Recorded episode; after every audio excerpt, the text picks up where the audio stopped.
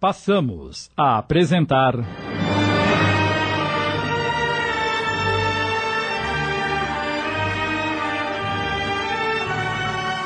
A Jornada, inspirada na obra de Lina de Alexandria, minissérie de Sidney Carbone.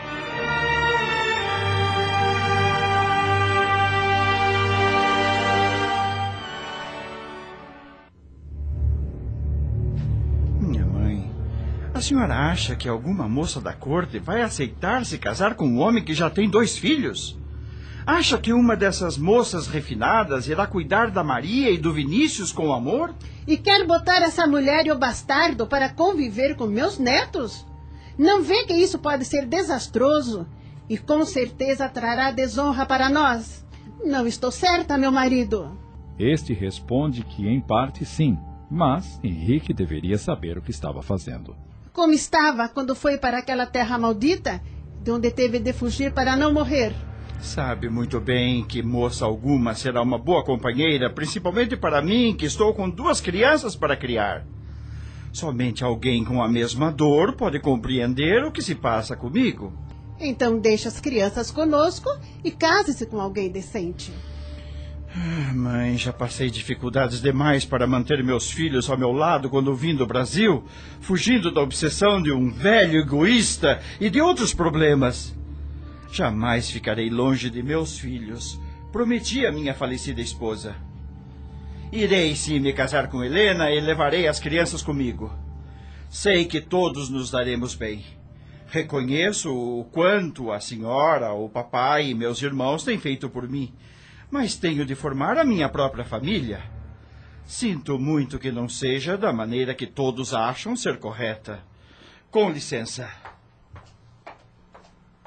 O pai de Henrique sabia que Catarina jamais aceitaria Helena e que tentaria fazer de tudo para ter os netos perto dela. Sabia também o quanto tinha se apegado a eles, mas ela teria de entender que nada poderiam fazer quanto ao que o filho decidira. Margarida disse então: Mamãe, vocês não são mais jovens. Não têm condições de criar duas crianças. Elas precisam do pai. Tente entender. Não podem fazer nada. Há muito tempo Henrique já toma as próprias decisões. Naquele mesmo dia, Henrique contou aos filhos que iria se casar e explicou. Vamos deixar esta casa, mas continuaremos perto. E, quando vocês quiserem, poderão visitar seus avós.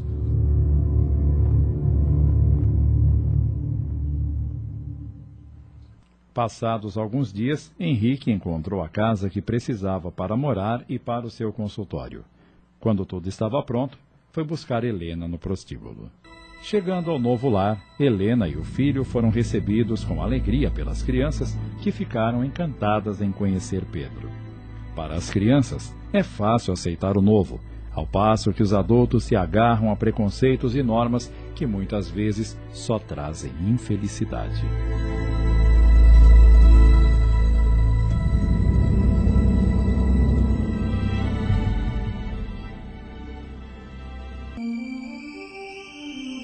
No plano espiritual, Lúcia passava seus dias trabalhando com as crianças recém-chegadas da Terra e acompanhava de perto o que acontecia com seus filhos e Henrique, ficando aliviada com a chegada de Helena.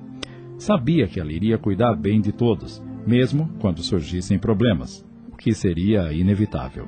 Certa ocasião, Cornélio aproximou-se e. Lúcia, venha comigo. Quero que veja alguém que, com certeza, a deixará muito feliz. Curiosa, Lúcia seguiu Cornélio. Ele a conduziu até um quarto, onde ela viu um rosto amigo sorrindo para ela. Correu ao seu encontro e, não contendo alegria, abraçou a amiga tão querida que em dias difíceis aliviou suas aflições, confortando-a com palavras sábias. Mãe Preta! Ah, como é bom tê-la conosco! Minha menina querida. Quando a senhora chegou? Já faz uns dias. Cornélio esperou que eu estivesse melhor para lhe contar da minha chegada. Como sempre, Cornélio é sensato e muito sensível. Ele me disse que Vós Mercê está fazendo um bom trabalho por aqui com as crianças. fico muito orgulhosa. Também estou orgulhosa em saber como podemos ser úteis e fazer o bem. Bem, Lúcia, ela ainda não está totalmente recuperada. Por isso temos de deixá-la descansar. Em outra ocasião poderão conversar à vontade. Passados alguns dias, Lúcia voltou a visitar Mãe Preta, que já estava bem adaptada e feliz por reencontrar antigos amigos. Ah, filha, como é bom estar aqui e poder rever tantas pessoas que eu não via há muito tempo. É verdade, Mãe Preta. Mas diga-me, como ficou a fazenda depois da partida de Henrique e nossos filhos? Como meu pai reagiu? Ah, minha filha, vosso pai ficou desesperado e fez uma porção de barbaridade. Andou até surrando os escravos pensando que ele tinha ajudado o doutor a fugir. Ele não se conformava de ter perdido o neto que tanto adorava. E minha mãe, Isabel, como reagiram? Vossa mãe, desde já algum tempo, deixou de se preocupar com as coisas e não teve reação nenhuma. Mas a menina Isabel, a esta ficou quase louca por ter perdido o doutor Henrique. Vosso pai obrigou ela a deixar a fazenda e voltar pro marido, mas ela...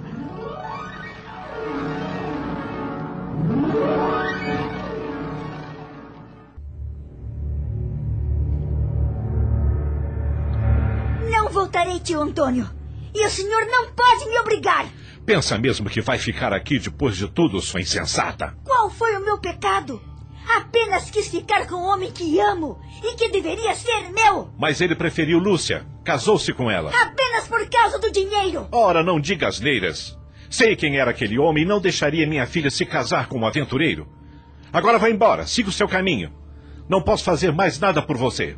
Volte para o seu marido e nunca mais ponha os pés nesta fazenda.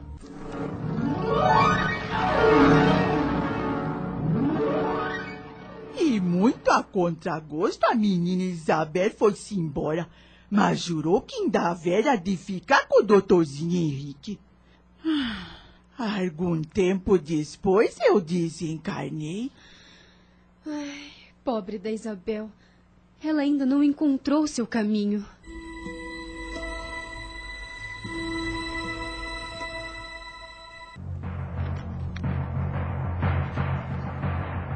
Depois que Henrique decidiu morar com Helena, viu pouco seus pais, mas procurava sempre lhes mandar os netos para uma visita, não afastando as crianças da família. Trabalhava muito em pesquisas sobre uma nova filosofia de vida que abalava a igreja e seus conceitos, e que mudava pensamentos e convicções de políticos. Sabia que era perigoso mexer com o poderio da Inquisição, por isso tinha de ser muito cuidadoso. Não podia arriscar que descobrissem o que estava fazendo. Ele e mais um grupo de pessoas se reuniam secretamente para trocar experiências das ideias novas que iam descobrindo. Era um tempo difícil na política, pois a igreja dominava por completo e as sociedades secretas eram a única forma de criar algo novo e dar esperanças ao povo, que era muito pobre. Poucos tinham o que comer, e quando tinham, precisavam dividir com um grande número de filhos e parentes. Certa tarde, quando Henrique deixava o hospital, de repente, ouviu seu nome. Doutor Henrique? Ele virou-se para ver de quem se tratava e. Ana, a melhor amiga de Lúcia? Que alegria encontrá-la aqui. Como vai? Bem, obrigada. Puxa, mas que coincidência feliz. Finalmente vou poder saber notícias e rever minha grande amiga. Como está Lúcia? Sinto muito, mas jamais poderá rever sua amiga. Lúcia faleceu. O que está me dizendo?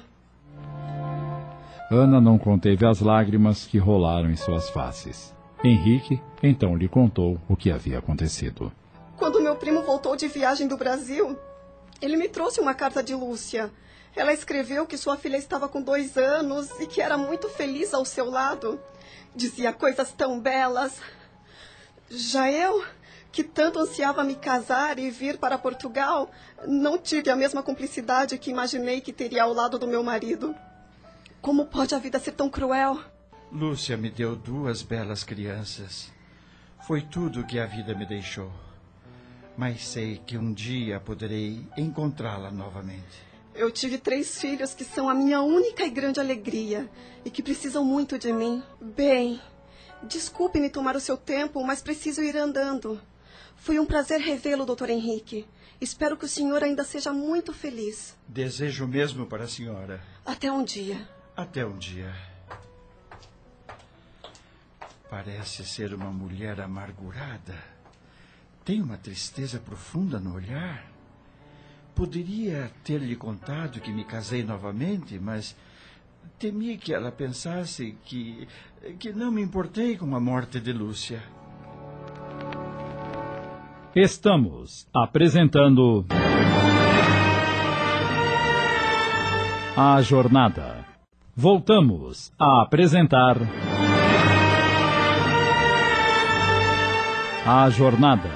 Minissérie de Sidney Carbone.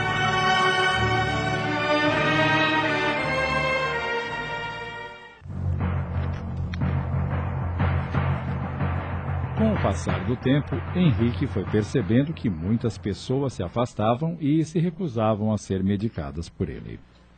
O que acha que está acontecendo, Helena? Acredito que já sabem de onde você me tirou e não vão querer ser cuidadas por um médico que tem como esposa uma mulher desonrada. Isso é uma grande tolice. Mas pode ser verdade. Meus pais já me haviam alertado sobre isso. Pensarei em alguma alternativa.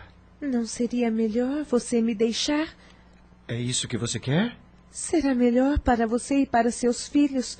Ou prefere que eles sejam repudiados por minha culpa? Acredita nisso? Por isso quer me deixar? Jamais fui tão feliz em minha vida como estou sendo agora, Henrique. Maria e Vinícius são tão carinhosos com Pedro que até parece que são irmãos dele. Mas Compreenda. Eles são crianças, não têm noção das coisas. Eu não me perdoaria se lhes fizesse algum mal. Esqueça essas bobagens e não se dirija a si mesmo como uma qualquer. Você cometeu um erro ao acreditar em seu coração e foi só isso. Pedro não merece ser chamado de desonra. Verei o que posso fazer e depois conversaremos.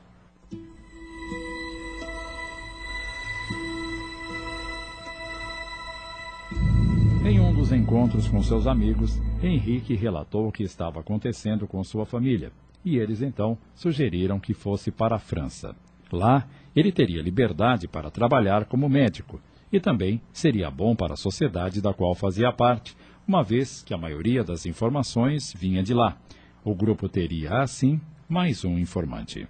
Já tomei minha decisão, Helena. Iremos para a França. Lá não nos conhecem e poderei continuar a clinicar sem problemas.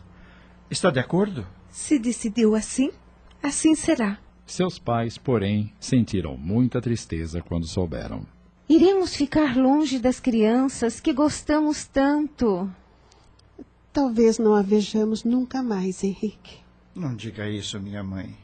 Um dia voltaremos, eu creio nisso. Por que não deixam as crianças conosco, Henrique? O quê? Ficou doida, Margarida? A vida fora de nosso país de origem não é fácil. Você já teve uma triste experiência. Podemos cuidar dos seus filhos até que vocês se adaptem e depois. Eu jamais me separarei dos meus filhos. Prometi isso a Lúcia. Se tivermos que sofrer, sofreremos juntos. Assim, alguns dias depois, o médico começou os preparativos para a viagem. Ele sabia que era uma jornada extenuante, principalmente com crianças que se cansam com facilidade, mas a decisão estava tomada e não voltaria atrás. Finalmente, o dia chegou e eles embarcaram num navio com destino à França.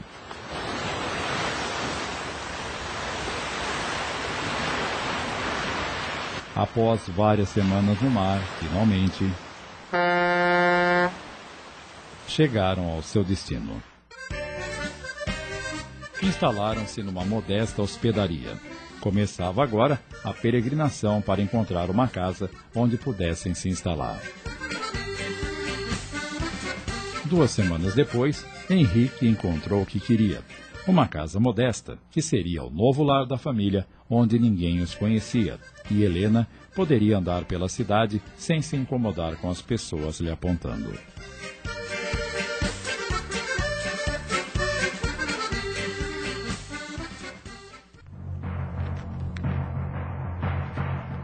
A sociedade da qual Henrique fazia parte começou a crescer de tal forma que a igreja, preocupada, começou a tomar cuidados redobrados para que os hereges não influenciassem o povo. Henrique medicava sem problemas. Seus filhos estudavam e pouco precisava se preocupar com isso, pois eram crianças aplicadas. Tudo caminhava com calma. Henrique se tornara um homem maduro e cercado de carinho, mas sabia que ainda não havia encontrado seu caminho. Dentro de si batia o sonho de ver as pessoas terem pensamentos livres, poderem falar o que quisessem. Alguns anos se passaram. Helena pedia para que o marido parasse de frequentar a sociedade e evitasse as ideias que vinham de toda a parte desafiando a igreja. O grupo já não estava tão forte e o povo queria mudanças rápidas. Embates começavam a surgir, havia espiões por todo lado e ficava cada vez mais perigoso.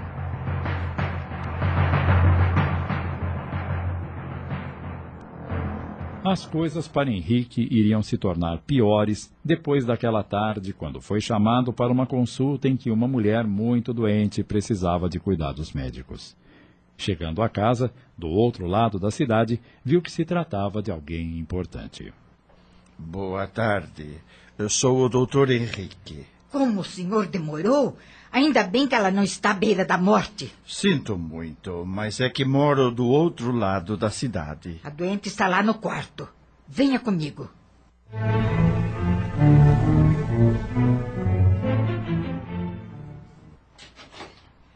É este o quarto, doutor.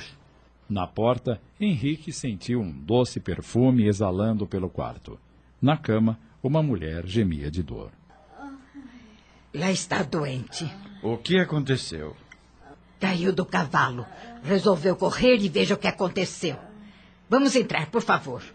Mal Henrique deu dois passos, quase saiu correndo daquele lugar ao ver que quem estava estendida na cama gemendo com dores terríveis era.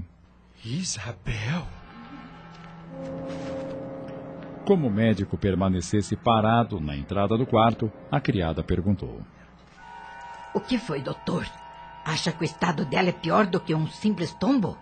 Bem, eu. eh, Eu preciso examiná-la. Ele precisava conter sua angústia. Tinha de se compor e manter a calma. Como iria explicar à criada o que estava acontecendo, uma vez que ele mesmo não sabia o que Isabel estava fazendo naquele lugar tão longe do Brasil? Isabel, ao vê-lo, também ficou pálida e disse para si: Será que estou pior do que imaginei? Ai, estou tendo visões? Ou é mesmo o Henrique quem veio me socorrer? Nenhum dos dois, porém, disse nada. Henrique aproximou-se do leito e começou a examiná-la. Verificou que ela tinha luxações na perna e havia machucado algumas costelas. Teria de ficar na cama imobilizada por um longo tempo e precisaria de medicação para baixar a febre. Depois de prescrever a receita e entregá-la à criada, Amanhã voltarei para vê-la. Até logo. Henrique retornou para casa, mas não comentou nada com Helena. Afinal, ela não sabia de sua história no Brasil. Para que comentar? Fechou-se em seu quarto e pôs-se a refletir sobre aquele encontro com Isabel. É, a distância que ficou entre nós é mesmo coisa do destino. Um triste destino. No dia seguinte, voltou à casa na qual já era esperado. Foi levado ao quarto de Isabel, onde ela descansava ainda com muitas dores. Quando o viu entrar, perguntou de forma debochada: Vou ficar muito tempo sobre esta cama, doutor. Vai depender muito de como reagir aos cuidados, senhora. Pois saiba que não gosto de ficar na cama. Não consigo atinar como foi me acontecer isto. Acontecem certas coisas, senhora, que não sabemos explicar. Ele disse essas frases referindo-se, na verdade, ao reencontro dos dois, ao que ela respondeu. É, pode ser. Após examiná-la, deixou a casa imediatamente. Não queria nenhum transtorno futuro. Conhecia Isabel, sabia que ela não media as consequências.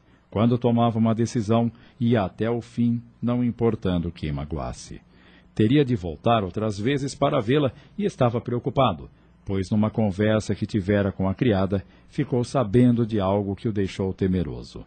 Francisco, o dono da casa, era amante de Isabel. E trata-se de um homem muito ciumento. Acabamos de apresentar.